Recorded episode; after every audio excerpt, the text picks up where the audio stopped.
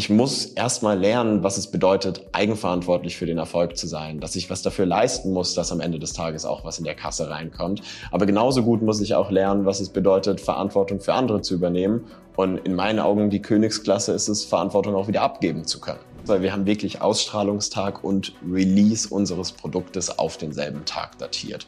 Was bedeutet, wir sind quasi von 0 auf 100 binnen wenigen Sekunden, nämlich ab dem Moment, wo unsere, unser, unser Pitch im Fernsehen lief. Willkommen zurück bei The Hidden Champion mit mir, Johannes Rosilat. Ich interviewe Unternehmer und das persönlich und nah. Die Idee zum Freds Mehrwegbecher ist ganz klassisch auf einer Party entstanden. Genau genommen war das auf einem ihrer wöchentlichen Bierpongabende während der Studentenzeit. Da die Bierkisten meist ungekühlt aus dem Supermarkt kamen, das Bier aus dem Kühlschrank viel zu schnell wieder warm wurde und die Becher beim Spielen ständig umkippen, wollten sie ihre eigenen Becher entwickeln. Und das kam dabei heraus, stabil, wiederverwendbar und mit Kühlflüssigkeit in der Becherwand. Der Freds Mehrwegbecher ist die clevere Alternative zum Einwegbecher und ideal für Festivals, Partys und Trinkspiele.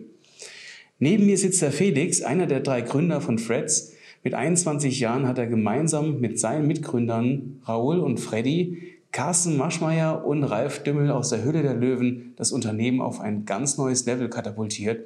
Den Weg dorthin, das erfahren wir jetzt von ihm persönlich. Hier ist der Felix. Schön, dass du da bist. Moin Moin, ja, freut mich. Auch nochmal kurz zu mir. Also ich bin der Felix, ähm, Gründer und Geschäftsführer von Freds und ähm, ja, habe in den vergangenen zwei Jahren mit meinen zwei Co-Gründern daran gefeilt, unser Produkt in die Läden und somit auch in die Regale zu bringen und bin super froh, dass du heute hier bist und mit dir gemeinsam ein bisschen zu quatschen.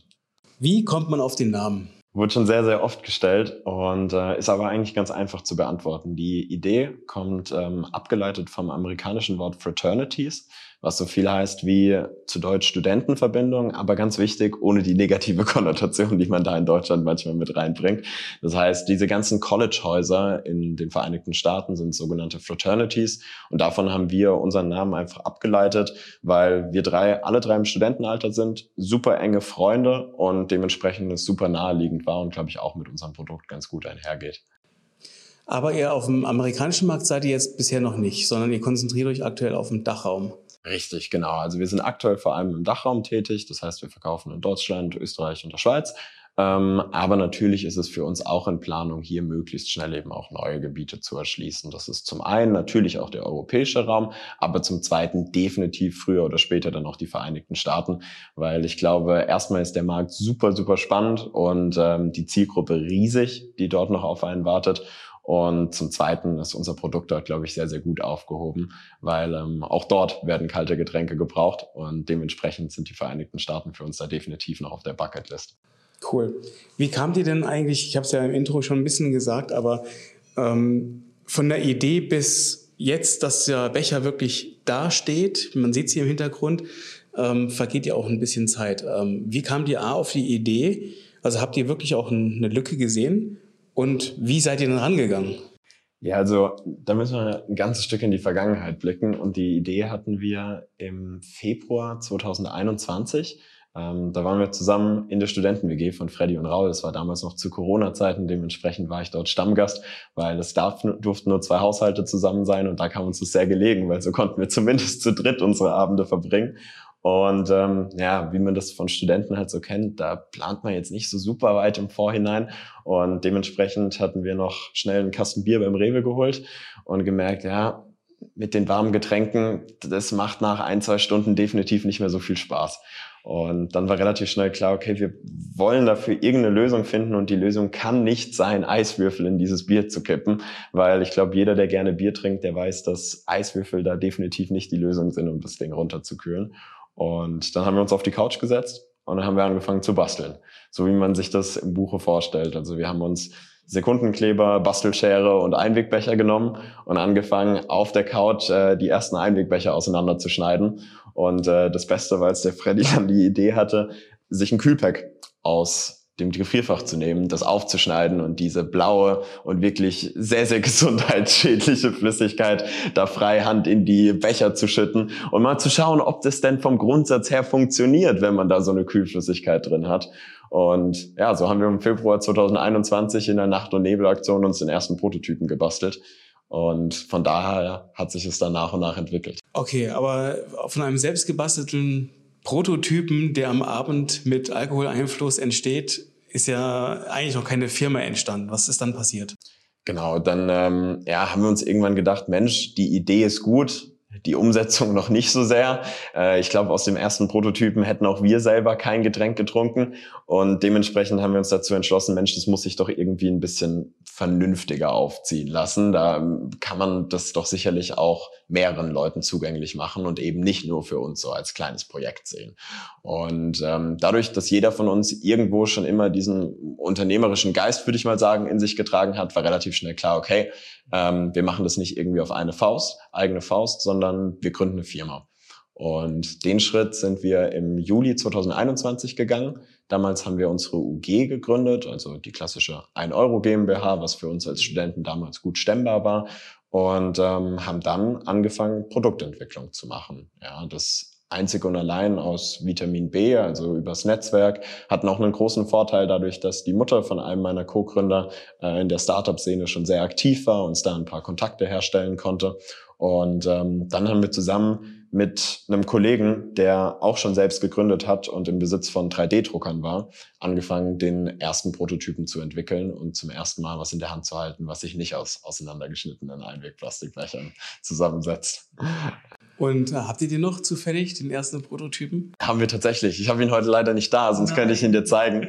Aber äh, vielleicht kann ich da im Nachgang nochmal zumindest einen visuellen Eindruck mitgeben. Das ist schon, also es ist schon ein spannendes Produkt, definitiv. Musst dir vorstellen, ähm, sind so weiße Einwegbecher und du siehst durch die Wand noch diese blaue Kühlflüssigkeit durchschimmern, die sich langsam aber sicher durch den Kunststoff brennt, äh, durch die letzten wow. zwei Jahre. Also trinken draus würde ich nicht aber fürs Museum ist es, glaube ich, ein ganz gutes Exemplar. Ja, also auf jeden Fall aufheben, ja, weil das ist, ist eine spannende Erinnerung, wie, wie alles begann. Ähm, eine Frage, weil als ihr gegründet habt, ihr wart ja 19, 18 so? Richtig, genau, ja, 19 war ich, meine zwei Co-Gründer waren gerade schon 20. Ähm, mhm. Ich wurde dann gerade 20 danach und äh, ja, oder? Kommen wir dahin? Doch, 19, ja, ja. ist richtig. Und wie, also was wolltet ihr denn eigentlich werden? Weil man macht sich ja nicht das ist ja spontan entstanden. Mhm. Und dann führte ein Stein zum nächsten und irgendwann war klar, wir probieren das jetzt einfach mal ja. weiter. Ja, also unser ausgerufenes Ziel war es, den Becher in die Regale zu kriegen. Also unser Wunschdenken und das war auch das Einzige, über was wir uns damals Gedanken gemacht haben und wahrscheinlich auch der Schlüssel dafür, dass wir es am Ende des Tages angegangen sind, weil wir uns eben nicht den Kopf darüber zerbrochen haben, war zu sagen, wir möchten, dass möglichst viele Leute die Chance haben, von unserer Idee irgendwie zu profitieren. Und da war klar, dass das nicht funktioniert, wenn wir alle drei jeden Abend zusammen eine Bastelstunde einlegen, sondern da braucht man doch ein bisschen mehr außenrum. Mhm. Und äh, so haben wir den Entschluss gefasst zu gründen. Ähm, mhm. Ich persönlich hatte schon ein bisschen Kontaktpunkte äh, mit dem Thema, einfach dadurch, dass ich mich mit 18 schon selbstständig gemacht hatte und somit schon mal ein bisschen was an Erfahrung in dem Bereich sammeln konnte, ein Gefühl dafür entwickelt habe, was es bedeutet, für den eigenen Erfolg verantwortlich zu sein, auch Verantwortung für andere Personen zu übernehmen. Das ist, glaube ich, was, was definitiv nicht schaden kann und im dritten Schritt auch wieder mhm. Verantwortung abzugeben. Und ähm, dementsprechend waren die ja, Vorzeichen, glaube ich, ganz gut durch ein bisschen Kontakte, durch ein bisschen persönliche Erfahrung und einfach der Wille da, äh, das Ganze umzusetzen. Und dann haben wir uns dazu entschlossen zu gründen. Es ist eine coole Sache. Ich meine, dazu gehört Mut und einfach ähm, auch ein bisschen Jugendlicher bisschen, Wahnsinn. ja, ja, einfach, einfach zu machen. Ja. Also das ist so ein typisches Beispiel dafür, dass ihr einfach losgelegt habt, ohne drüber nachzudenken. Ja, definitiv. Also, also ist schon cool. Ich, ich muss auch sagen, wenn ich, ich, ich werde oft gefragt, ob es denn nicht irgendwas gibt, irgendwie so einen Tipp oder einen Ratschlag, den ich jetzt aus meiner Erfahrung aus den letzten zwei Jahren mitgeben kann.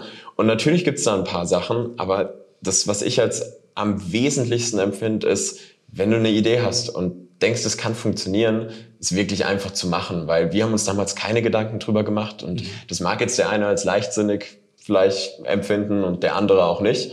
Aber hätten wir uns damals den Kopf darüber zerbrochen und auch wohlgemerkt hätten wir gewusst, was für Hürden auf uns warten, dann weiß ich nicht, ob wir jemals gegründet hätten. Ja. Weil ihr habt ja auch zwei Jahre gebraucht, bis letzten Endes ein perfekt funktionierender Becher dann da steht. Richtig, genau. Ja, ich war jetzt eigentlich erst im ja, Juli 2021. Ich meine, mittlerweile haben wir es ein bisschen später, ist einiges passiert in der Zeit. Und äh, dementsprechend hat es auch noch viel an Zeit Bedarf. Ja. Also wir waren ein halbes Jahr, würde ich sagen, mit der Produktentwicklung beschäftigt, um wirklich einfach mal einen fertigen Prototypen, fertige CAD-Zeichnungen, fertiges Design zu haben und auch mal ein Gefühl dafür zu bekommen, wie funktioniert das am Ende des Tages eigentlich. Und ähm, dann kam noch das Thema Geld ins Spiel. Ja, auch das, was, was uns, glaube ich, nochmal vor eine große Aufgabe gestellt war. Wir hätten uns am Anfang nicht vorstellen können, wie teuer es ist, so einen ein Becher einfachen Becher zu produzieren. Und ähm, ja, als wir da ein bisschen mehr Klarheit hatten, äh, war auch schnell klar, das wird nicht von heute auf morgen funktionieren, sondern dafür müssen wir Leute mit ins Boot holen. Das schaffen wir nicht aus der Studentenkasse zu leisten. Und ähm, dementsprechend war auch klar, dass es ein bisschen mehr Zeit in Anspruch nimmt. Wie kamt ihr auf die Idee, dann euch mit eurem, mit eurer Idee, mit eurem Produkt bei Höhle der Löwen vorzustellen? Das war eine sehr spannende Geschichte. Ähm, ich habe ja eben schon, schon angemerkt, dass wir dann, ja, ich würde sagen, so Richtung viertes Quartal des Jahres 2021 angefangen haben, um uns ums Thema Finanzierung zu kümmern. Ähm, waren dann auch immer mal wieder in so einer Pitch-Session, wo wir unsere Idee gepitcht haben, mal online, mal auch in Persona, aber durch Corona sehr, sehr viel online. Und ähm, dann haben wir im Januar eine Mail bekommen. Eine Mail von Sony, in der es hieß, Mensch, wir sind auf euch aufmerksam geworden, bewerbt euch doch mal bei Hülle der Löwen. Ach, verrückt, okay. Und der Clou in der Geschichte ist, mein Geschäftspartner hat mir das geschickt ich habe gesagt, antworten wir nicht drauf. Das ist bestimmt Spam.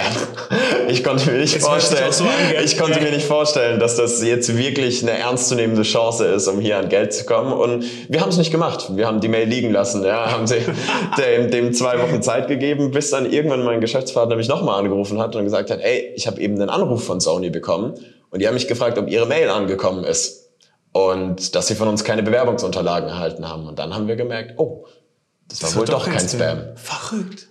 Und dann hatten wir sage und schreibe 24 Stunden Zeit, um, ich glaube, fünf Bewerbungsvideos abzudrehen, zahlreiche Unterlagen einzureichen. Also wir haben uns ganz regelgerecht beworben, aber wären selber an dem Punkt, an dem wir damals waren, wo wir nichts hatten außer einen 3D-gedruckten Prototypen, glaube ich, noch nicht auf die Idee gekommen, selbstständig uns bei der Höhle der Löwen zu melden. Und dann haben wir in der Nacht- und Nebelaktion äh, da alles zusammengestellt, sind bei mir damals noch ins äh, Office aus dem Vertrieb gefahren, haben uns ein paar Softboxen geholt, um es so professionell wie möglich darzustellen. Und dann hieß es warten. Ja, und ähm, eine Woche hat es, glaube ich, gedauert. Und dann kam die Rückmeldung, ihr seid dabei und habt ab jetzt zehn Tage Zeit und dann steht ihr im Fernsehstudio. Und Ach, da, so schnell ging das dann. Und da okay. habe ich das erste Mal, würde ich sagen, in der gesamten Firmenhistorie, haben wir es erstmal wirklich richtig ranglotzen müssen. Weil bis dahin konnten wir selber das Tempo vorgeben. Und so hatten wir die Ausgangssituation, dass wir mit einem Prototypen, der uns unter anderem auch kurz vorher kaputt gegangen ist, den wir dann nochmal irgendwie zusammenflicken mussten und so ein paar Zahlen, die wir uns bis dato irgendwie mal auf dem Papier zusammengeschrieben haben, vor die Investoren zu treten, und zwar vor sehr, sehr namhafte Investoren und dabei das maximal Mögliche rauszuholen. Und das war unser Gang in die Höhle der Löwen. Und wir hatten ihn auch, also hatten, bis wir in der Sendung aufgetreten sind, auch nichts anderes als den 3D-gedruckten Prototypen. Also wir haben in diesen zehn Tagen auch keine Produktion mehr auf die Beine stellen können, sondern wir sind mit diesem einen 3D-gedruckten Prototypen dort angereist. Ja. Man kennt es ja ähm, so ein bisschen aus dem Fernsehen, dass dann die Löwen den oft auch mal ausprobieren wollen und mal in die Hand nehmen wollen. Das ging bei uns nicht weil es gab ja nur einen. Und äh, dementsprechend war das ja ein sehr, sehr spannender Tag, aber am Ende des Tages einer, der uns sehr, sehr viel weitergebracht hat. War der kühl? Der Becher in der Fernsehsendung? Ja. Tatsächlich nicht. Das heißt, ihr habt dann überzeugt mit, äh, mit eurer Gabe der Präsentation und mit der Vorstellungskraft der Höhle der Löwen, dass sie sich dann am Ende ähm, vorstellen konnten, das könnte funktionieren. Richtig, genau. Und dann habt ihr aber erst richtig losgelegt wahrscheinlich, oder? Genau, dann ging's los. Ja. Also als wir aus der Höhle rausgekommen sind, das war bis heute eigentlich nicht so wirklich greifbar. Wir sind dort reingegangen, irgendwie als drei Studenten, die eine spannende Idee hatten und jetzt ein Jahr lang irgendwie versucht haben, dafür möglichst beste Voraussetzungen äh, zu schaffen und sind rausgegangen mit vier Angeboten, einer Situation, auf die niemand von uns vorbereitet war. Wir haben uns in keiner Sekunde davor Gedanken darüber gemacht, für wen wir uns entscheiden, wenn wir wirklich die Wahl hätten, mit welchem Investor wir gehen wollen. Und als dann klar war, dass wir mit Carsten Maschmeyer und Ralf Dümmel zusammenarbeiten und ähm, das Abendessen mit Carsten am selben Abend vorbei war, war dann auch klar, okay, jetzt geht die Arbeit wirklich los und ähm, jetzt muss ein bisschen was getan werden, so dass wir unserem Ziel da auch näher kommen. Habt ihr gewisse Sachen an die Hand bekommen, die jetzt zu machen waren, ab dem Punkt, wo diese Zusammenarbeit dann in Kraft getreten ist? Genau, richtig. Also ich meine, der erste Schritt, den natürlich jeder durchläuft, egal ob man Investoren in der Höhle der Löwen gewinnt oder über einen Pitch oder vielleicht auch einfach nur über eine gute Öffentlichkeitsarbeit, ist äh, eine Due Diligence-Prüfung. Die haben wir natürlich auch gemacht. Da hatten wir so ein bisschen unsere mhm. Checkliste, was es alles an Unterlagen und Voraussetzungen bedarf, um das Ganze eben auch problemlos abzuwickeln. Und das hat uns, ja, ich würde sagen, so anderthalb Monate, zwei Monate gekostet. Dann haben wir unsere UG auf eine GmbH aufgestockt und ähm, haben dann unsere Investoren beteiligt. Und dann ging's dann ging's los. Okay, aber dieser Schritt musste dann wahrscheinlich gemacht werden, um auch die Anteile zu definieren oder irgendwie. Genau, also ich meine, im Grundsatz her wäre das auch mit einer UG möglich gewesen, aber ja. ähm, uns war in dem Moment dann auch klar, dass wenn wir die finanziellen Mittel zur Verfügung haben, wir das Ganze auch von vornherein vernünftig aufziehen wollen und dann auch gleich in den GmbH-Strukturen und mhm. dementsprechend mhm. haben wir das dann im Vorhinein noch erledigt. Okay, aber du hast ja vorhin schon die Frage vor, vorweggenommen. Ähm, was ist so der beste Rat, den du anderen mit auf den Weg geben kannst? du hast ja eigentlich schon beantwortet, aber ich ja. will die Frage selber stellen. Okay. Ähm, vielleicht kommt dir noch eine andere Antwort. Ja, ich glaube, wenn ich aus den zwei Jahren eine Sache mitnehmen kann, dann, dass es nichts Wichtigeres gibt, als sich einfach ein Herz zu nehmen und zu trauen, ähm, die eigene Idee auch anzugehen. Ja, ich glaube, es fehlt vielen Gründern oftmals einfach an Vertrauen irgendwo in die eigenen Fähigkeiten. Und mit so einer Gründung sind natürlich super viele Aufgaben verbunden, mit denen du vorher noch nie konfrontiert gewesen bist. Und das ist auch vollkommen logisch, dass das auf den ersten Blick vielleicht ein bisschen angsteinflößend ist. Aber du lernst nirgendwo besser wie in der Praxis. Und dementsprechend kann ich jedem nur mit auf den Weg geben, wenn du eine Idee hast, fang einfach mal damit an, der Weg wird sich irgendwo ebnen und natürlich gibt es auf dem Weg auch mal ein paar Steine und vielleicht auch ein paar Felsbrocken, die irgendwie zu überwinden sind. Mhm. Aber so kommst du wesentlich schneller und besser voran, wie wenn du vorher versuchst, in allen Bereichen Experte zu sein und nur dann auch in so eine Gründungsphase gehst. Das ist, glaube ich, ein ganz, ganz wichtiges Thema. Ja, ja, und dann auch die richtigen Partner wahrscheinlich auch zu suchen, ne, um das dann zu realisieren. Definitiv, ja. ja also das Thema abgeben wahrscheinlich. Ja, ne? ja, ja, ja. Also ich hatte es ja vorhin auch schon mal kurz erwähnt, ja, das Thema Verantwortung spielt in der Selbstständigkeit und auch im Unternehmertum, mhm. glaube ich, eine sehr, sehr große Rolle. Und dabei ist es wichtig, ein bisschen zu differenzieren, was damit einhergeht. Ja, also ich muss erstmal lernen, was es bedeutet, eigenverantwortlich für den Erfolg zu sein, dass ich was dafür leisten muss, dass am Ende des Tages auch was in der Kasse reinkommt. Aber genauso gut muss ich auch lernen, was es bedeutet, Verantwortung für andere zu übernehmen. Und in meinen Augen die Königsklasse ist es, Verantwortung auch wieder abgeben zu können. Ja, und ich glaube, das ist auch ein Punkt, an dem wir uns aktuell bemühen oder versuchen müssen, aber der für jeden Unternehmer irgendwann unumgänglich ist, weil wenn ich es nicht schaffe, meine Verantwortung abzugeben, dann habe ich früher oder später ein Problem weil jeder Tag hat nur 24 Stunden und ich kann durch ein gutes Zeitmanagement sehr, sehr viel machen, aber irgendwann sind auch meine Ressourcen eben begrenzt. Ja. Mhm. Und die Wahrscheinlichkeit, dass es in allen Bereichen irgendwo jemanden gibt, der da drin vielleicht auch noch mal ein bisschen besser ist als du, ist auch durchaus gegeben und auch hier bedarf es wieder Verantwortung abzugeben. Und deswegen, mhm. glaube ich, sind das schon zwei sehr wichtige Key Learnings, die ich so aus den letzten Jahren mitnehmen konnte. Und ähm, die, glaube ich, in allen Bereichen, egal ob mhm. du jetzt Produkte oder Dienstleistungen verkaufst oder was ganz anderes machst, ähm, irgendwo unumgänglich sind. Dir gefallen unsere Inhalte? Dann kannst du uns ganz einfach unterstützen. Abonniere unseren Kanal, folge uns, hinterlasse, wenn dir was gefällt, auch gerne einen Kommentar. Und wenn du glaubst, dass anderen Menschen dieser Inhalt gefallen könnte, teile den Link. Tausend Dank dafür. Meistens ist ja so, wenn man dann aufgezeichnet wird, also wenn die Fernsehshow aufgezeichnet wird, vergeht ja auch ein gewisser Zeitraum, bis dann die Show ausgestrahlt wird. Was musstet ihr denn alles dann noch machen bis zum Punkt, wo ihr wusstet, jetzt wird die Fernsehshow rauskommen und dann heißt es, da muss, da muss ja auch der Becher da sein und auch wahrscheinlich in einer gewissen Stückzahl, weil man ja davon ausgeht, wenn die Show kommt, wird verkauft, oder? Definitiv, ja. Also das Erste, was für uns getan werden muss, war eigentlich das Produktdesign nochmal so weit zu überarbeiten, dass es halt auch wirklich sicher ist, dass es unseren Vorstellungen entspricht und wir es am Ende des Tages auch so auf den Markt bringen können. Ja, und das natürlich in so einer Vorlaufzeit, dass danach noch genug Zeit ist, das Ganze in Auftrag zu geben, die Werkzeuge dafür herzustellen, weil es gibt ja keine gefertigten Spritzguss, keine Spritzgussform, die solche Becher schon gedruckt hat, ja, oder gespritzt hat, oder wie man das am ehesten nennt, mhm. ähm, sondern diese Werkzeuge müssen erstmal hergestellt werden, dann muss die Produktion gestellt werden, dann muss die Ware noch zu uns und das braucht halt mal gut und gerne seine zwei, drei, vier Monate. Und dementsprechend musste bei uns eigentlich Ende des Sommers letzten Jahres alles stehen, so dass wir dieses Jahr zur Ausstrahlung dann eben auch die Becher haben. Okay, wie ist das denn, weil die sind ja innen dann hohl und haben eine Flüssigkeit drin. Was ist da drin? Genau, also die Kühlflüssigkeit, die wir verwenden, ist eine ganz einfache Salzlösung. Das ist deswegen wichtig, weil das ist ein Lebensmittelprodukt, ja, wenn auch im Non-Food-Bereich. Und dementsprechend brauchen wir da eine Lebensmittelechtheit und die bekommst du eben nur dann, wenn dort keine Chemikalien irgendwie mit inbegriffen sind, die jetzt mhm. gesundheitsschädlich sein könnten. Das aber den heißt, Becher können wir jetzt nicht essen. Nee, den Becher können wir nicht essen, aber die Kühlflüssigkeit, wenn du es unbedingt möchtest, die kannst du trinken. Es ist nichts anderes wie Salzwasser.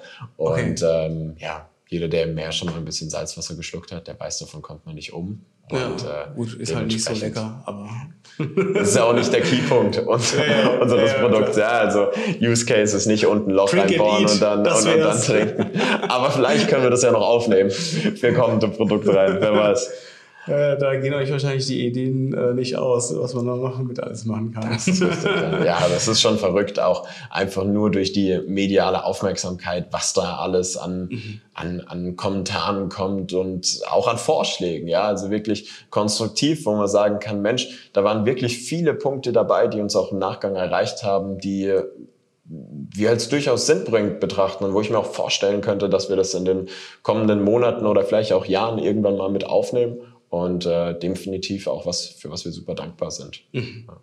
Als die Show dann ähm, war, dann war ja da der Becher an sich kaufbar, oder? Das heißt, war der dann schon bei Amazon und überall? Genau, also wir haben es uns ähm, sage ich mal, selber nochmal ein bisschen komplizierter gemacht, als man es sich eigentlich machen muss, weil wir haben wirklich Ausstrahlungstag und Release unseres Produktes auf denselben Tag datiert.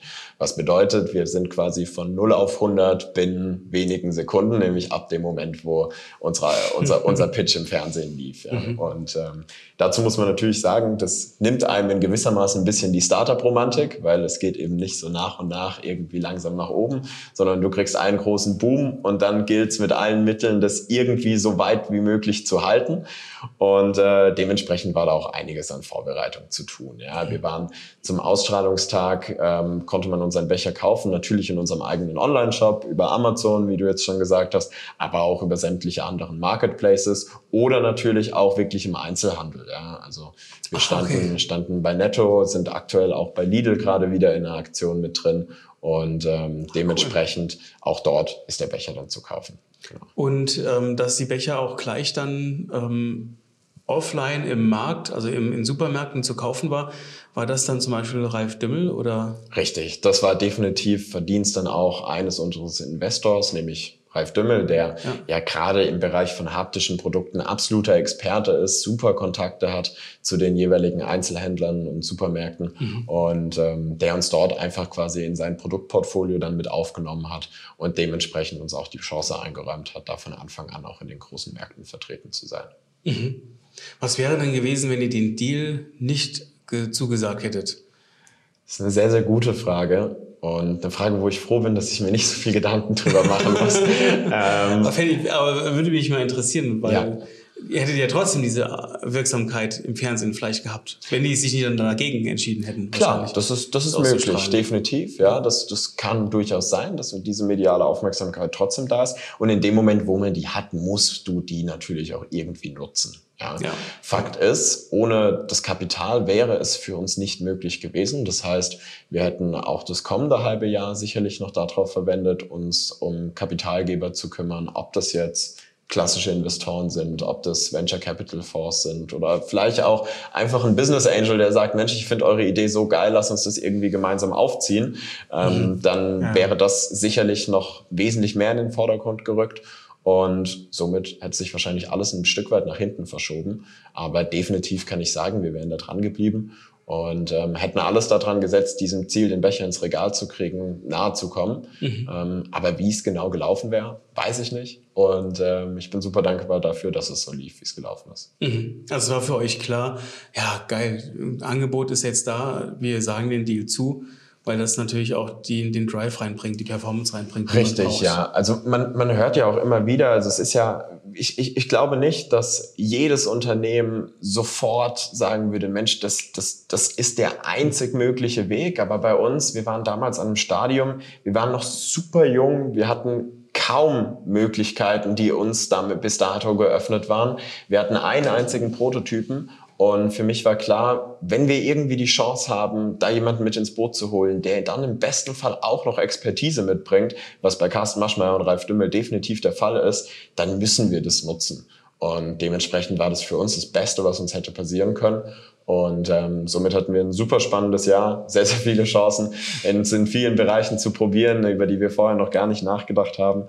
Und ähm, ja, war am Ende des Tages dann auch ausschlaggebend dafür, dass der Becher jetzt im Handel ist. An dem Abend der Ausstrahlung, wie viel Becher habt ihr dann verkauft?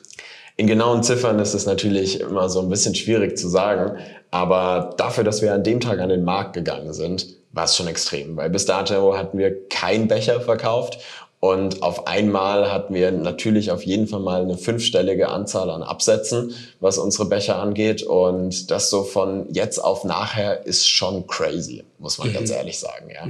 Und ähm, dementsprechend war das für uns natürlich auch super spannend, dann am nächsten Morgen das erste Mal ein Update aus der Zahlenabteilung irgendwo zu hören und mal zu sehen, ja, und wie lief's denn eigentlich? Und ähm, ja, ich glaube, einen besseren Markteinstieg als mit einer Ausstrahlung bei Hülle der Löwen, den kannst du kaum haben, weil wo willst du sonst von vornherein zwei Millionen Publikum ansprechen? Wie sieht denn dann jetzt äh, die, die nächsten Schritte für euch aus? Also wenn ich jetzt, ihr, ihr habt diesen riesen Boom gehabt. Also die Show war da, aber die Show muss ja auch irgendwie weitergehen. Also was sind jetzt die Schritte, um daraus so einen stabilen, guten Wachstum zu generieren, der auch anhält? Ja, also ich glaube, das ist, das ist das, was von Anfang an klar war und was definitiv die größte Schwierigkeit auch darstellt. Und zwar aus diesem Hype, aus diesem Boom jetzt ein langfristig skalierbares Geschäft zu generieren. Und das ist das, was wir uns aktuell absolut ganz oben auf die Liste schreiben. Das heißt, für uns gilt es natürlich, irgendwo das Produkt noch weiter zu optimieren, ja, nochmal einzeln an einzelnen Stellschrauben zu drehen, um es eben noch besser zu machen, als es jetzt schon ist aber auf der anderen Seite logischerweise auch für uns einen Vertriebsweg irgendwo zu implementieren, der, von dem wir langfristig leben können, mit dem wir langfristig planen können. Und natürlich hast du nach dem Boom, den du durch die Ausstrahlung hast, auch erstmal irgendwo wieder einen gewissen Abfall an Umsätzen. Das ist klar, weil du kannst nicht jeden Tag Höhle der Löwen machen. Das geht nicht. Mhm. Und ähm, für uns steht damit ganz klar im Vordergrund zu schauen, okay, wie schaffen wir es, kontinuierlich unsere Kunden zu erreichen? Was für Marketingkanäle bespielen wir dabei? Dabei am besten? Ähm, schaffen wir es auch, uns im B2B-Segment niederzusetzen, wo wir jetzt gerade erste Pilotprojekte auch am Laufen haben, aber mhm. was ja gerade jetzt zum Markteinstieg für uns überhaupt nicht der Fokus gewesen ist und daraus dann langfristig skalierbares Geschäft zu betreiben, um natürlich auch früher oder später wieder neue Produkte auf den Markt zu bringen, die an einem ähnlichen Punkt ansetzen, aber vielleicht eben nicht genau der selbstkühlende Mehrwegbecher sind, sondern eben hier auch einfach noch mal ein bisschen Variation mit reinbringen. Ähm, ich möchte aber jetzt doch ein, noch einmal äh, auf, den, auf den Abend äh, zu, zu, sprechen kommen, weil im, im, Vorgespräch hattest du ja auch erwähnt, dass ihr dann äh, an dem Abend selbst im Teleshopping wart. Richtig. Ähm, wir hatten da eigentlich die Idee gehabt. Auch das ist äh, auf den Mist von unserem Investor, nämlich von Ralf Dümmel, gewachsen. Nein, Spaß beiseite. Also ähm, Ralf Dümmel hat einen sehr, sehr guten Kontakt dort auch zu QVC und uns die Chance eingeräumt, dort am ja. selben Abend eben auch live im Teleshopping aufzutreten. Ähm, was ich super spannend fand. Erstmal hat es unseren Ausstrahlungstag noch wesentlich spannender gemacht, als es eigentlich notwendig gewesen wäre, weil wir waren somit schon am Samstag im jugendlichen Wahnsinn, ne, haben wir gesagt, ach komm, fahren wir schon mal zwei Tage früher nach Düsseldorf zum QVC-Studios, machen machen uns dort noch ein entspanntes Wochenende, bevor es dann am Montag richtig losgeht. Ja. War natürlich eine absolute Schwachsinnsidee, weil wenn du in Düsseldorf im Hotel bist, kannst du lange nicht so produktiv sein wie hier im Office. Und es waren genug Sachen vorzubereiten, die man vor der Ausstrahlung noch hätte vorbereiten können. Ähm, aber dementsprechend waren wir dort dann bei QVC in den Studios, haben ähm, dort auch unsere Sendung das erste Mal selbst mhm. gesehen, dann quasi live und dann ging es für mich eine Stunde später eigentlich direkt nochmal kurz in die Set-Besprechung und dann um 23 Uhr live on air im Teleshopping. Und äh, das war schon super spannend. Ja, also ich muss sagen, bevor ich mich das erste Mal mit Teleshopping beschäftigt hat, hatte ich äh, das Bild, was, glaube ich, jeder in unserer jungen Generation irgendwo so vom Teleshopping Shopping hat und gar nicht genau weiß, wie, wie funktioniert das, wer, wer schaut sich das an und mit was für Absätzen kann ich da am Ende des Tages rechnen. Als ich dort war, äh, das ist, das ist verrückt, ja, was da an Geld über den Tisch geht, das ist wirklich crazy. Ja. Und ähm, ist eine super geile Sache, gerade für solche Produkte, wie wir eins haben. Mhm. Ja, ist ein mhm. Vertriebskanal, für den ich super dankbar bin. Kannst mhm. sehr, sehr leicht skalieren. Ja, du kannst dich super an den Kennzahlen orientieren und äh, dementsprechend auch was, auf was ich mich da in der Zukunft immer wieder freue, weil Spaß machen tut's. Ja, äh, mhm. reden tue ich gern und äh, dann dabei noch ein paar Kameras außenrum zu haben und Geld zu verdienen, warum nicht? Um halb eins sind wir dann aus dem Studio oder sowas draußen gewesen und dann zurück ins Hotel und dann waren wir auch wirklich fertig. Dann haben wir uns ins Bett gelegt und das Handy aufgemacht und dann hatte jeder noch ungefähr 300 Nachrichten zu beantworten, egal ob über WhatsApp, Instagram, DM oder sonst wo. Okay, ähm, ja. Das ist natürlich auch was, was noch hinzukommt. Also da können wir auch noch drüber sprechen. Die mediale Aufmerksamkeit, die mit so einer Ausstrahlung einhergeht, darauf kannst du dich nicht vorbereiten. Das ist kaum unmöglich, oder? Ja. Also mein Co-Gründer, der Freddy, hatte noch die gute Idee, dass wir am Sonntag so einen kurzen Leitfaden geschrieben haben, den wir dann allen unseren Freundinnen geschickt haben, die dann am Montagabend sich in unsere Social-Media-Kanäle eingeloggt haben und für uns den gesamten Support quasi übernommen haben, alle möglichen Glückwünsche beantwortet, weil du musst an so einem Abend dann natürlich auch präsent sein. Ja, du kannst nicht jede Nachricht, die dich erreicht, einfach on read lassen und irgendwie so in der kommenden Woche beantworten, sondern die Leute wollen ihre Fragen beantwortet haben, weil jetzt sind sie bereit zu kaufen. Und ähm, mhm. da kann ich nochmal ein großes Dankeschön an unsere Freundinnen aussprechen. Die haben da wirklich einen sehr, sehr guten Job gemacht. Und ich glaube, drei Stunden nichts anderes als Instagram-DMs ja. und Co. beantwortet. Und äh, alles, was dann noch übrig Stark, geblieben ist, dem haben wir Idee. uns dann angenommen. Ja, definitiv. Also ich habe zum Freddy die Tage vorher gesagt, ach komm, glaubst du, das ist wirklich notwendig? Das kriegen wir schon hin. Gott sei Dank haben wir es gemacht. Mhm. mhm. Ja, weil man auch das Ganze nicht so wirklich wahrnehmen kann, was auf einen zurollt.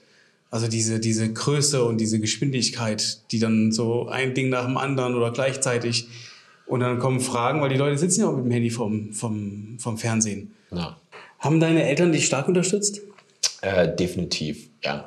Also das, ich finde, man kann das Ganze irgendwo so auch auf zwei verschiedene Arten und Weisen betrachten. Im ersten Fall haben sie mich einfach sehr darin unterstützt, dass sie unterstützen, was ich mache, dass sie mir keine Steine in den Weg gelegt haben und gesagt haben, Mensch, wenn du dort eine Idee hast und das angehen willst und sagst, das ist für dich auch ernsthaft, ja, dann mhm. unterstützen wir mhm. dich dabei. Und ich glaube, das ist schon mal nicht selbstverständlich, weil logischerweise habe ich als Elternteil irgendwo immer ein Auge auch auf die Entwicklung meiner Kinder und mir ist natürlich auch wichtig, dass die ihren Weg gehen und zwar auch einen sicheren Weg gehen. Und dabei ist oftmals Selbstständigkeit jetzt nicht unbedingt das Lieblingsthema, ja, würde ich mal behaupten, weil mhm. es ist halt auf den ersten Blick nicht ganz so sicher. Wobei auch ich sagen würde, auch das, der Was Job im Angestelltentum sicher? ist nicht ja, sicher, ja. weil dabei kannst du absolut nicht bestimmen, ob du morgen deinen Job noch hast oder nicht. Ich in der Selbstständigkeit bin dafür selber verantwortlich. Wenn dein Chef sagt, jetzt ist Schluss, dann ist Schluss.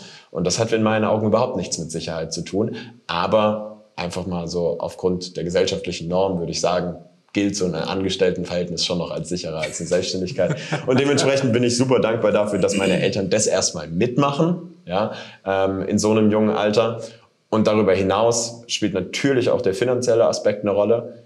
Wir waren alle Studenten oder sind auch noch Studenten. Ja, ähm, Was habt ihr studiert oder du? Äh, ich studiere Unternehmensjura an der Uni Mannheim. Okay. Also jetzt auch kein allzu harmlosen Studiengang. Das kann man ja auch 15 Jahre ähm, studieren. genau, meine Auf Diplom oder auf äh, Bachelor? Äh, das ist, also es ist so, dass quasi an der Uni Mannheim, du kannst, daraus ist es super spannend, das ist, du kannst, hast ein Bologna-Modell Was bedeutet, du kannst einen Bachelor machen oder du machst erstmal einen Bachelor okay. und kannst an diesen Bachelor entweder den Volljuristen dranhängen, also wirklich dann Jurist sein, oder du kannst an den Bachelor einen BWL-Master dranhängen. Ja. Okay. Das ist ein Kombinationsstudiengang aus Jura und BWL und dementsprechend für mich super angenehm gewesen, weil ich wusste, ich habe nach drei Jahren schon mal einen Abschluss in der Tasche und ich muss nicht die sieben Jahre bis zum zweiten Staatsexamen machen. Und ähm, ja, ja, das war für mich dabei ein sehr, sehr wichtiger Punkt. Meine zwei Kollegen studieren einmal VWL und einmal Wirtschaftspsychologie. Ach, spannend. Ähm, okay. Auch alle hier in Mannheim. Und ja. äh, dementsprechend hat da jeder so ein bisschen sein Steckenpferd. Aber um jetzt noch kurz die Lobeshymne auf meine Eltern zu beenden, ähm, da gehört natürlich auch immer das Thema Finanzen mit rein. Und mhm. gerade bei der GmbH-Gründung, wenn es dann ums Stammkapital geht und die 25.000 Euro, die es dafür zumindest mal braucht, dabei habe ich meine Eltern auch unterstützt. Und dafür ja. bin ich super dankbar, weil ohne die Unterstützung wäre es niemals möglich gewesen. Ja, danke Eltern. Danke Eltern. Danke Mama, danke Papa, dass ich das mitmachen darf. Das schneiden wir jetzt auch nicht raus, gell? Wie lange hält der Becher kühl?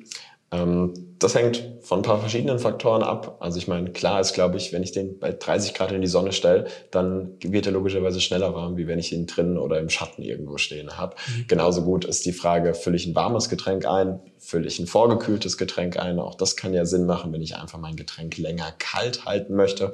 Und natürlich auch, wie lange war der Becher vorher in der Kühlung packe ich den zwei Stunden rein, packe ich den zwölf Stunden rein, liegt der da seit drei Tagen. Ja? Ähm, das sind alles Faktoren, die hier, sich hier auf die Kühldauer auswirken.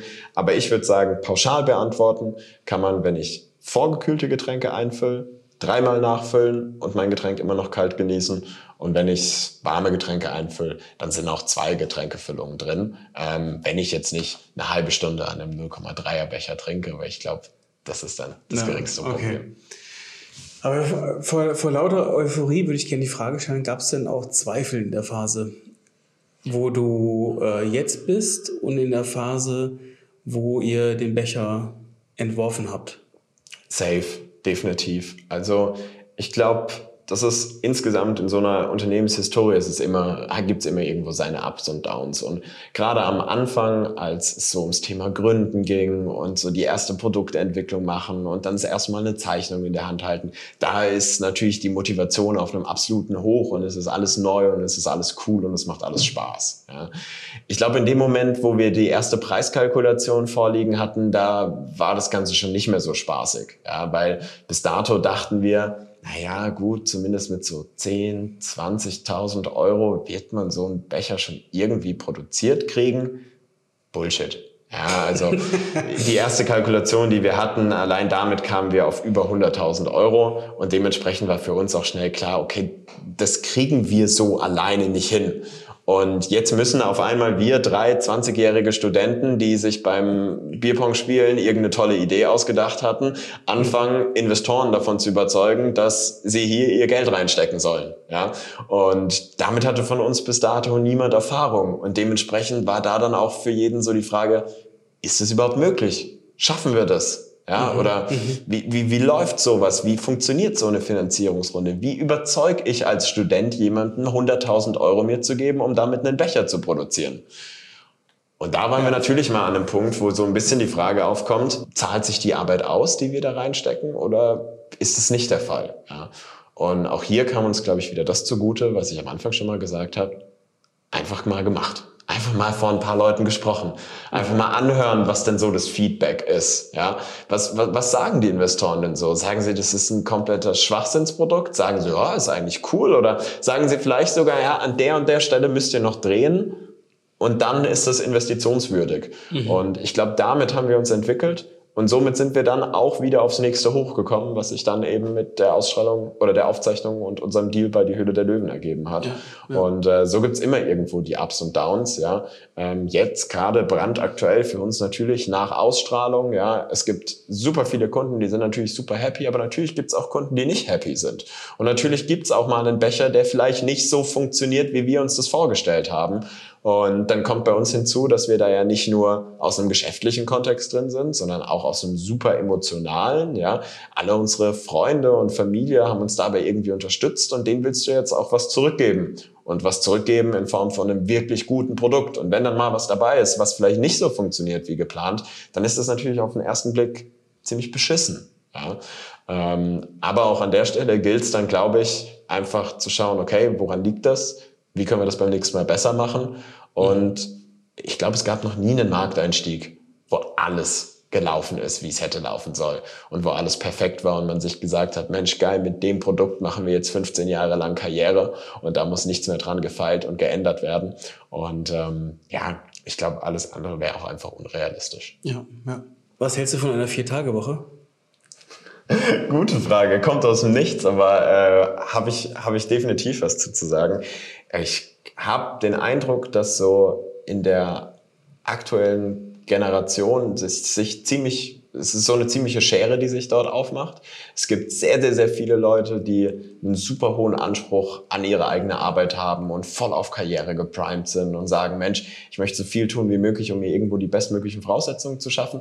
Und es gibt aber auch super viele, und das merkst du gerade auf dem Arbeitsmarkt, wenn es mal ums Thema Jobsuche gibt, wo ja irgendwo aktuell überall gesucht wird, eben auch super viele Leute, die sagen, ja, 40 Stunden die Woche, schon heavy. Eigentlich hätte ich gerne nur 32, am besten nur vier Tage Woche, ja, so dass eben noch mal ein bisschen mehr Freizeit mit drin ist. Und ich tue mir super schwer, schwer damit, da ja irgendwo ein klares Statement zu, zu beziehen, weil ich glaube, jeder hat da irgendwo seine eigenen Hintergründe und jeder sieht die Vorteile da halt in seiner Situation. Und wenn mir eben die Karriere einfach nicht so wichtig ist, ja, dann ist es auch vollkommen okay zu sagen, ich möchte nur vier Stunden oder vier Tage in der Woche arbeiten. Ja.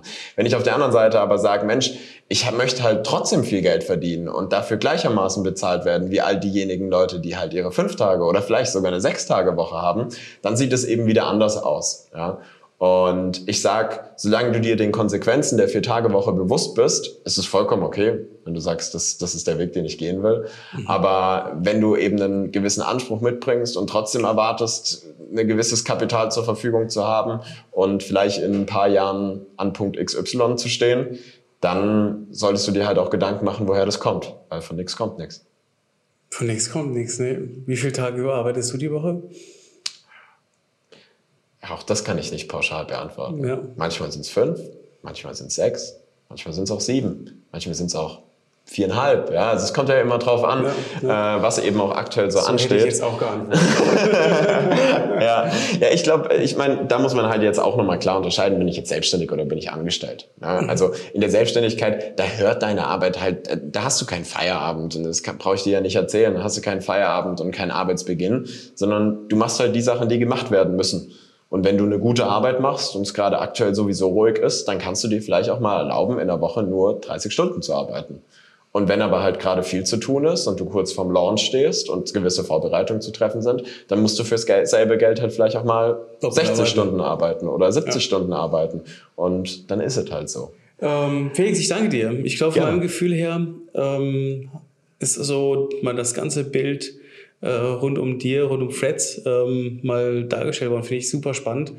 Wenn ihr außerdem erfahren wollt, wer unser nächster Hidden Champion ist, ihr gerne Teil des nächsten Podcasts und Video sein wollt, dann folgt unserem Instagram-Account at Champ, denn da posten wir alle News rund um unseren Podcast und ihr habt die Chance, dass eure Fragen Teil unserer Show werden. Also bis zum nächsten Mal, euer Johannes von Hidden Champion. Ciao!